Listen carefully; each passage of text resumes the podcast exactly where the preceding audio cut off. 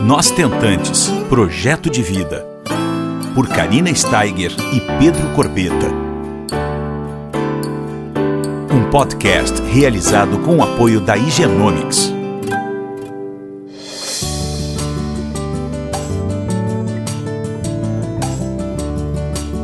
Olá pessoal, tudo bom? Como é que vocês estão? Hoje nós estamos aqui mais uma semana juntos e a gente está com a doutora Valéria Teixeira, idealizadora da Jornada Goiana de Psicologia. Ela é psicanalista e nós estamos aqui hoje para falarmos de um assunto bem específico e pouco falado. Tudo bom, doutora? Tudo bom, Karina. Um prazer enorme estar aqui falando de novo com você, sempre trazendo casos e, e, e contextos relevantes nessa área da reprodução assistida. E é um prazer estar aqui podendo colaborar um pouquinho mais. Eu que agradeço ah, a tua participação. Nós já fizemos uma live, agora estamos gravando um podcast e hoje nós vamos falar, pessoal, vocês que estão nos escutando, sobre aquela receptora uh, que teve o diagnóstico, tá, uh, de infertilidade. Ela tem uma idade mais avançada ou por algum motivo, que são vários, né? Ela foi indicada para fazer ovo, ovo doação, tá bem? Só que ela se deparou com, com uma situação que ela não sabia nem que ela ia sentir, que é ir para ovo doação sem ter tentado com seus óvulos próprios. Muitas vezes isso acontece. Eu tenho muitos casos que estão me procurando que não estão sabendo lidar, doutora, com isso, porque existe Sim. aquela coisa assim, tá, mas uh, será que eu não pulei uma etapa por não ter tentado com os meus próprios óvulos? Eu vou direto para ovo para ovo recepção e se sentem uh, um pouco inquietas sobre isso. A aceitação Sim. ela se torna um pouco mais difícil né? Sim, ou sim. acontece isso, ou também está acontecendo muito de pessoas me procurarem e dizerem assim: bom, eu vou fazer uma ovo recepção, mas eu ainda quero uh, mais uma tentativa com os meus óvulos. Só que aí, certo. como é que lida com tudo isso? Ela já está com uma idade avançada. E ela ainda está tentando convencer o médico para fazer mais uma tentativa com os óvulos dela. Até quando? Isso gera um, um, um, um conflito dentro dela psíquico, tem a parte financeira. Então, eu queria que tu conversasses uhum. conosco um pouco sobre essas situações, doutora. Sim. É, Karina, para a gente chegar a, a, esse, é, a esse caso de infertilidade, eu queria falar um pouquinho que é, ao amadurecer e ao alcançar níveis é, mais complexos de responsabilidades sociais, é, os indivíduos deparam-se com algumas tarefas na vida adulta, e entre elas a procriação, que envolve a função de geratividade, como eu estava te dizendo. Uhum. Ontem, é, onde o mesmo, é, ele se vê imbuído de preparar a geração seguinte segundo seus valores. Em paralelo a isso, Karina, surge no âmbito mais íntimo, assim, a expectativa familiar que busca confirmar e garantir essa herança familiar, que caracteriza-se por valores, sonhos ainda não realizados, uhum. as crenças, as projeções, as alianças, né? Esse processo nunca pode ser entendido de forma isolada. Como psicanalista, você sabe que a gente trata o indivíduo e não um problema padronizado, uhum. e sim multideterminado por fatores conscientes, inconscientes, internos e externos a esse indivíduo. É, tem um, um, uma, um relato da Esther Woller que eu gosto muito de citar, que ela fala que ter um filho é a priori não morrer. Então, nesse sentido, a motivação para ser pai, mãe, é a motivação individual na luta contra a morte. Né? No caso da infertilidade, o luto é vivido pelas pessoas não só no nível real, mas também no nível imaginário. Uhum. Por quê? Porque é para o objeto perdido que se dirigem as projeções.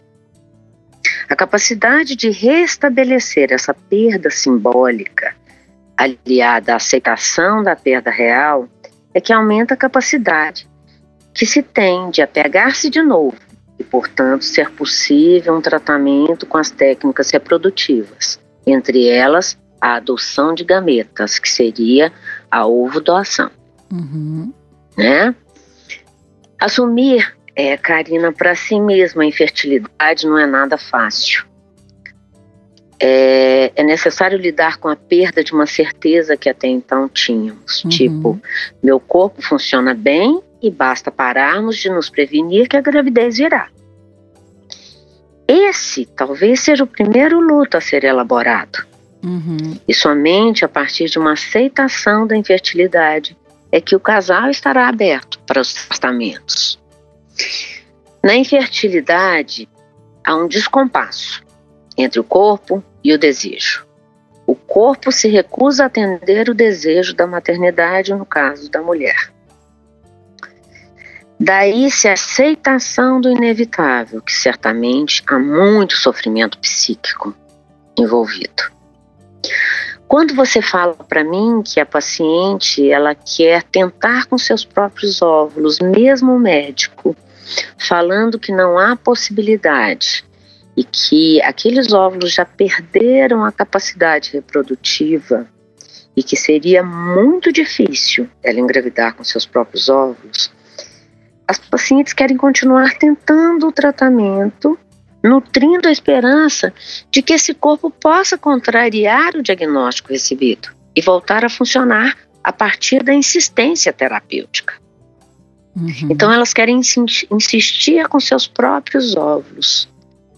A verdade é que, infelizmente, não existe uma receita da melhor forma de lidar com essa frustração desses tipos de tratamento a dor de um beta negativo, de não se ter mais óvulos, ou que esses óvulos não têm mais essa qualidade reprodutiva.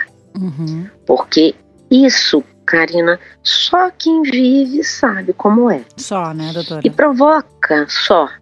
E provoca na grande maioria um vazio imenso, sentimentos de frustração, de impotência, de menos-valia, uhum. de decepção. É como se tivessem a sensação de terem perdido um ente querido.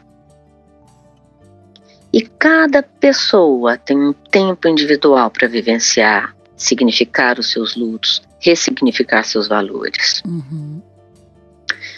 O respeito a esse tempo, Karina, sem atropelar-se e fingir que nada aconteceu, é saudável e colabora para o reequilíbrio dessa situação uma vez que é necessário muito equilíbrio emocional para seguir em frente na busca desse desejo.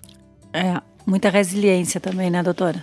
Muita resiliência, muita resiliência. A aceitação do inevitável, que é a aceitação de que eu não consigo é, ter um filho com meu próprio gameta, é muito difícil.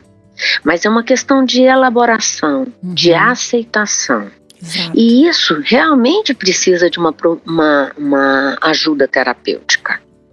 Porque não é fácil você lidar com o que antes para você era natural. Antes para você era algo que ter um filho era algo que fazia parte das minhas projeções. É verdade. E eu podia até retardar mas eu jamais podia imaginar que eu tinha uma, um limite de reserva biológica, um limite de reserva de óvulos e que esses óvulos perdessem também com o tempo a qualidade reprodutiva. É verdade.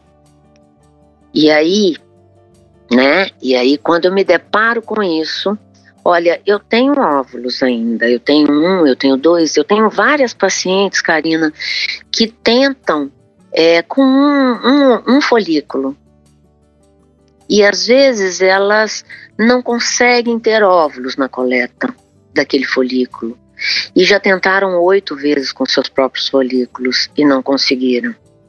E a insistência terapêutica é isso. Uhum. Porque não há uma aceitação, não há uma elaboração dessa perda da fertilidade.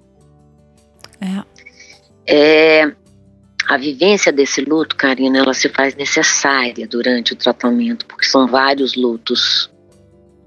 Então, é, para o paciente, eu, eu já te falei que o desejo, é o filho, ele já está inserido no desejo, mesmo antes de existir. Então, para a paciente, cada injeção aplicada, cada ultrassonografia realizada, cada contagem de folículo, já era para ele. Uhum. E é uma impossibilidade que deixou de existir. Uma possibilidade que deixou de existir, né? Uhum. Então, é antes de tudo, é preciso explicar que o luto dessa perda, ele não se refere somente é, à morte de alguém, mas a algo que se tinha ou acreditava se ter e se perdeu, assim como a fertilidade. Uhum. Porque na realidade é um luto de um projeto de vida. Exato. Né? E que se não falado e, guardado dentro da gente, não administrado de uma forma, digamos, mais saudável, a gente não consegue dar conta disso. E isso vai refletir no futuro, ou vai. até mesmo no tratamento. Ele né? vai, né? exatamente, porque a conta vem mesmo. Mas enquanto nós não testamos o nosso corpo para tentar engravidar naturalmente e acreditamos que, que o corpo esteja perfeito, porém, com o passar dos meses, o bebê não vem, eu tento com os meus óvulos e o bebê não vem. E nós precisamos de assumir mesmo que algo está errado, que talvez a gravidez não ocorra igual acontece para a maioria das pessoas. Uhum. E que o tratamento de ovo doação pode ser necessário para que eu tenha o meu desejo concretizado, que é o bebê no colo. É, e eu acho que isso é uma coisa muito importante ser falada aqui para nossas ouvintes, que se a gente enxergar Uh, pelo menos tentarmos, né, enxergar a ovo doação com olhos de gratidão, ela pode parecer assustadora no começo, para mim, que era também desconhecido, e eu também tive que me familiarizar uh, sobre o assunto, tive que estudar. Eu não tinha rede de apoio como hoje nós temos, né, doutora? Porque há dois anos Exatamente. atrás falavam menos, eu não tinha com quem conversar sobre esse assunto, né? Não tinha várias pessoas como hoje está acontecendo de muitas mulheres receptoras falarem abertamente. Graças a Deus é uma nova era. Mas eu acho que se nós enxergarmos é, de forma um pouquinho mais natural e, e ver o que, que de fato importa. Tu queres realmente um filho saudável em casa? Tu queres realmente conhecer esse amor? Então, talvez seja aí uma pergunta muito interessante de deixar aqui para vocês que estão escutando. O que, que vocês realmente querem, de fato? Né? Porque Exatamente. talvez a ovo doação dependa dessa pergunta. Isso. E, e qual a importância de se ter filho, né, Karina? É, muitas vezes essa importância ela está baseada em uma falta dos próprios pais, que o filho não vai conseguir suprir, porque não é responsabilidade dele.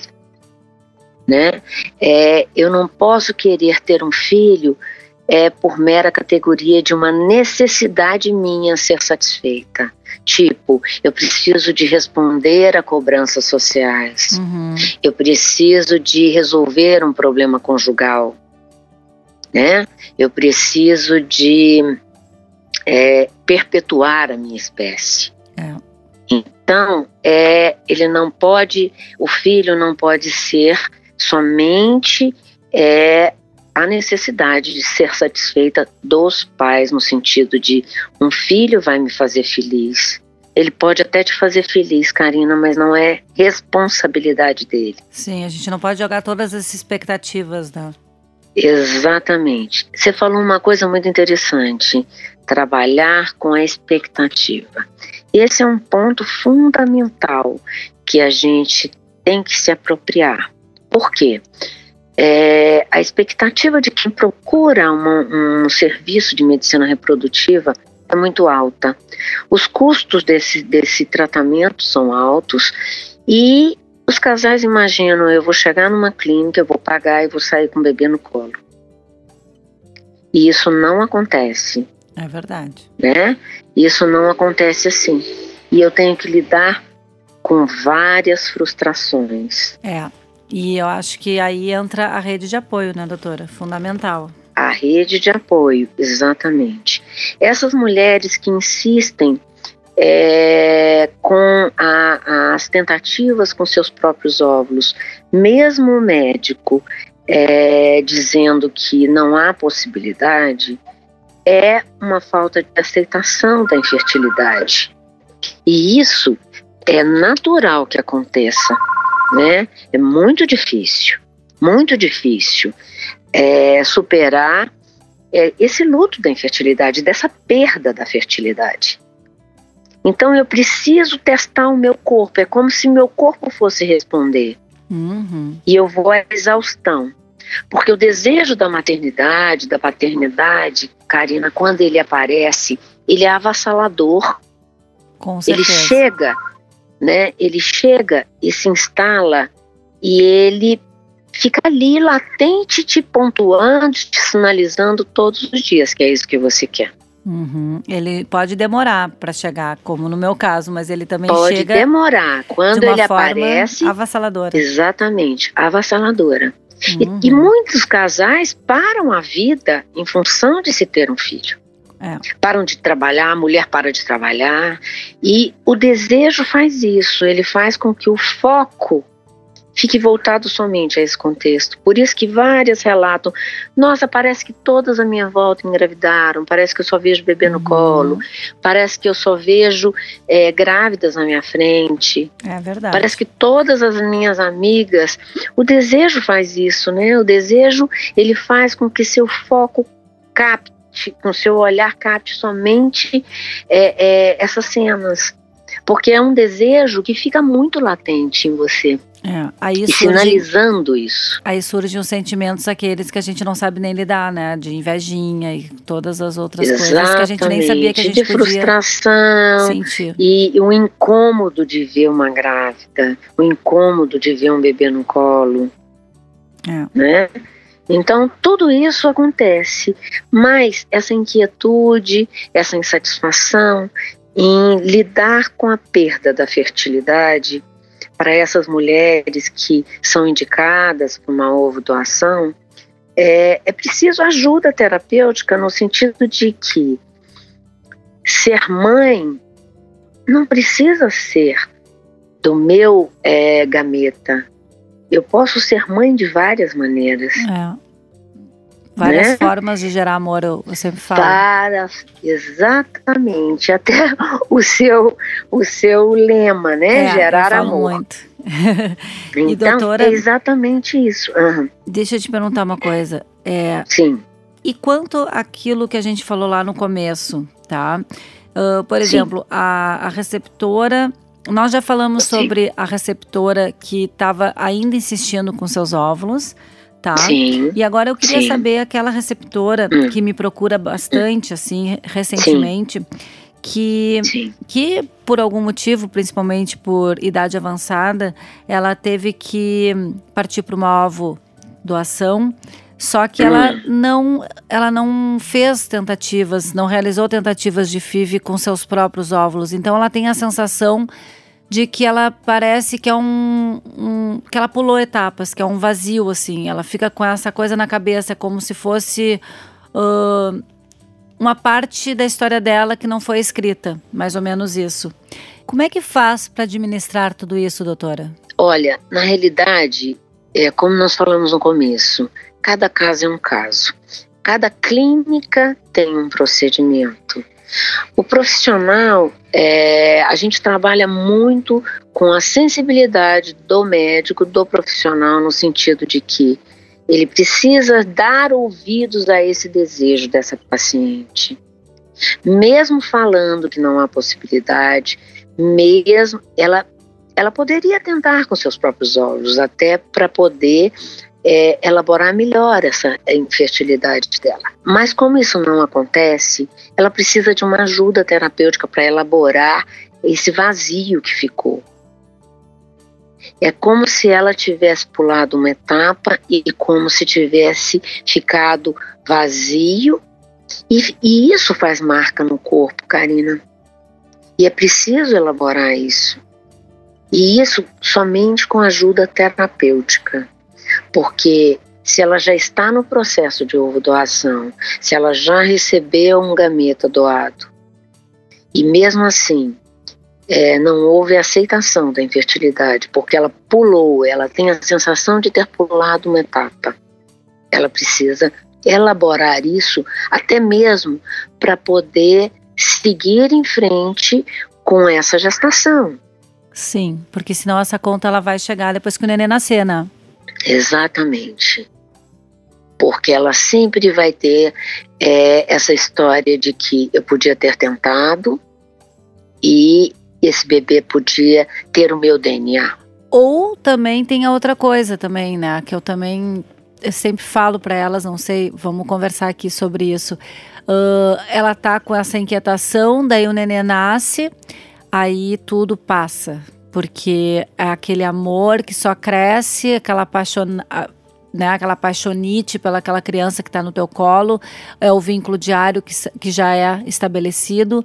E, e, esse amor toma conta dela e aí ela começa a, a deixar isso tudo adormecido até o dia que isso se torne uma coisa do passado. Também tem esse, essa possibilidade, né? É, algumas podem é, até passar por isso, é, passarem por isso dessa forma, Karina, uhum. mas algumas é. não conseguem superar. Mesmo amando, mesmo investindo esse bebê de muito afeto, ela vai ficar sempre com esse vazio, sempre com esse sofrimento uhum. recalcado. E isso vai continuar nela e fazendo sintomas uhum. nela, sabe? Então, algumas podem elaborar dessa forma, Sim. mas outras não. Por isso que é, cada caso é um caso.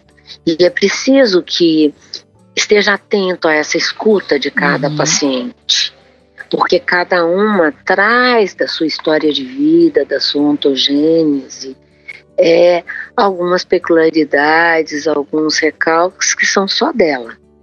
E talvez a elaboração dela nisso aí fique recalcada, uhum. mas que vai gerar sintomas futuros mesmo com o bebê nascendo, mesmo com esse investimento afetivo, mesmo com esse amor todo que apareça após o nascimento, isso vai ficar lá, latente nela e sempre causando um furo, uma marca. Como se corpo. fosse uma cicatriz, né? Como se fosse uma cicatriz.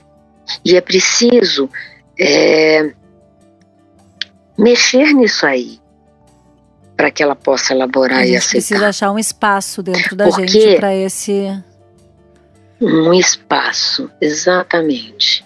Precisa achar um espaço, precisa de uma ajuda profissional, é, porque por mais que ela fale, olha, é, tá tudo bem, é, já passou, mas algo fica ali, remoendo, sinalizando para ela, sabe? Algo fica ali. É.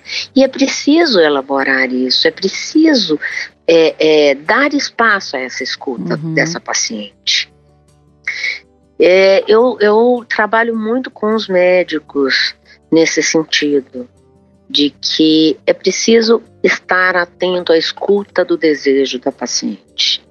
Eu tenho pacientes com 45 anos, com 46 anos, que ainda têm folículos. Uhum e que já tentaram uma vez, ou algumas não quiseram nem tentar, já passaram direto para a doação, mesmo porque elas ficavam preocupadas com problemas sindrômicos, com é, esse risco maior que a idade mais avançada pode proporcionar. Então, é, elas já Sim. pularam essa etapa, mas elas pularam essa etapa com uma uhum. certa elaboração. É uhum. É isso que eu quero. Não com essa com esse recalque de que, olha, eu podia ter tentado com os meus folículos, com os meus óvulos. Eu podia ter feito um estudo genético dos embriões dos meus óvulos. É. Né? Então, é uma escuta profissional muito atenta que tem que ter. Porque não é só sugerir. Olha, você tem possibilidades é, de engravidar com seus próprios óvulos? Sim, você tem. Só que os riscos que você corre são esses, esses e esses, e é, a, a, o percentual de chances que você tem são esses. É, aí entra a, a, a entra né? a transparência, né, do médico, a confiabilidade exatamente, que a gente tem com eles, exatamente. que segue a jornada. Com eles. E acho é. Porque a paciente também ela precisa de saber falar. Olha, se eu tenho folículos, eu quero tentar com eles. Uhum. Porque a notícia da infertilidade, olha, você tem baixa reserva, os seus folículos já não têm uma qualidade reprodutiva muito boa, então a possibilidade é ovo doação. Mas ela pode falar, né? Ela tem voz para isso. Porque afinal de contas o desejo é o dela. Então ela precisa de ter essa, essa voz para dizer, olha, é, se eu tenho folículos e se eu tenho uma possibilidade, eu não posso tentar? Sim. E ele vai responder dentro é, do percentual de chances que ela tem. Olha, pode, você pode tentar, você pode, dependendo dos embriões, tem que ser feito um estudo genético por conta dos problemas sindrômicos, para ver se o, o embrião é euploide, aneuploide. Uhum. É. Né? Então, isso vai muito do profissional e é. do paciente ter uma voz para isso. É verdade. Porque é, como a gente fala, cada indivíduo é único, é singular. Algumas pacientes, alguns pacientes não conseguem falar, mas eles precisam, antes de tomar uma decisão e de fazer uma escolha, já que ter filhos é uma escolha, eles precisam de procurar uma ajuda. Olha, para eu fazer essa escolha, eu preciso de ser ouvida. Quais são as minhas inquietações? E mesmo a paciente que está no processo de ovo doação e que ainda tem folículos, ela pode voltar atrás. Com certeza. Eu, no caso, doutora, eu tinha. Uh, eu, gera, eu eu na época que eu fazia com os meus óvulos, eu reagia bem às medicações, eu tinha, Sim. eu chegava a ter balastocitos, mas com certeza eles não foram para biópsia, mas as duas vezes que eu fiz vive com os meus próprios óvulos, é, uma vez eu botei quatro blastos Sim. e a outra vez eu botei três, com certeza eles estavam cromossomicamente alterados. Então eu sempre falo para as meninas, não adianta Exatamente. ter quantidade, gente, precisa ter qualidade. Né? Exatamente. Então, Exatamente. Então, mas você tentou. E as pacientes que estão num processo de ovo doação com essa incerteza de, de, que e com essa inquietude de que eu podia ter tentado, elas podem voltar atrás. Uhum. Elas podem recuar, mesmo tentando, mesmo já tendo transferido e mesmo até tendo um filho de ovo doação. É. Eu tenho uma paciente que ela já quis partir direto para ovo doação. E ela fez é, a FIV e engravidou. E teve uma menina. E a menina está com dois anos. E ela engravidou agora ah, isso naturalmente. acontece muito, né, doutora? Também. É, ela está com 44 Olha anos. Só. É, e ela engravidou naturalmente. E ela teve uma resistência muito grande a essa gravidez. E ela é minha paciente, a gente está trabalhando nisso, mas nós somos pelo viés de que por que essa inquietude? É o medo de não amar da mesma forma? E é muito interessante, porque no início ela não queria aceitar essa, essa gestação. Ela recusava. E agora ela já fez um investimento afetivo. Uhum. E agora ela já sabe que é a mesma coisa. Que maravilha. É verdade. Né? Então, é, essas pacientes que estão nos ouvindo, que pularam essa etapa e que já elas podem voltar atrás, elas podem tentar novamente com os próprios folículos, a não ser que a reserva tenha sido esgotada, que elas não tenham mais folículos nenhum. É.